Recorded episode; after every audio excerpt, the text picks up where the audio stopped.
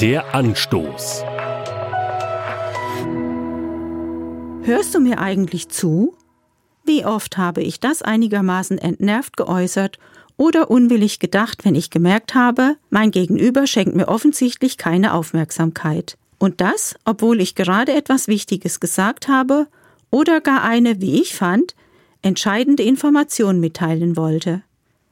Verbunden mit dem unausgesprochenen Gedanken, wenn du mal richtig zuhören würdest, könnte ich mir viele Worte sparen.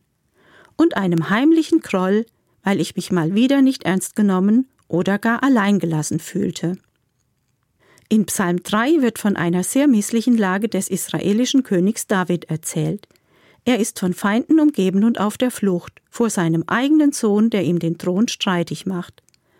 Obendrein versuchen ihm manche Menschen einzureden, er sei von Gott verlassen. Doch David hält dagegen Laut schreie ich zum Herrn um Hilfe, und er fügt hinzu Er hört mich auf seinem heiligen Berg und antwortet mir.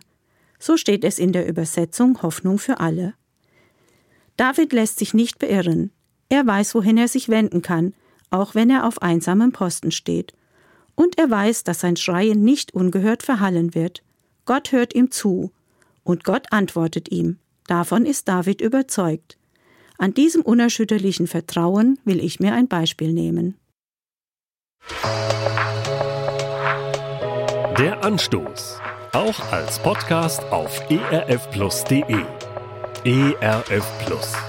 Tut einfach gut.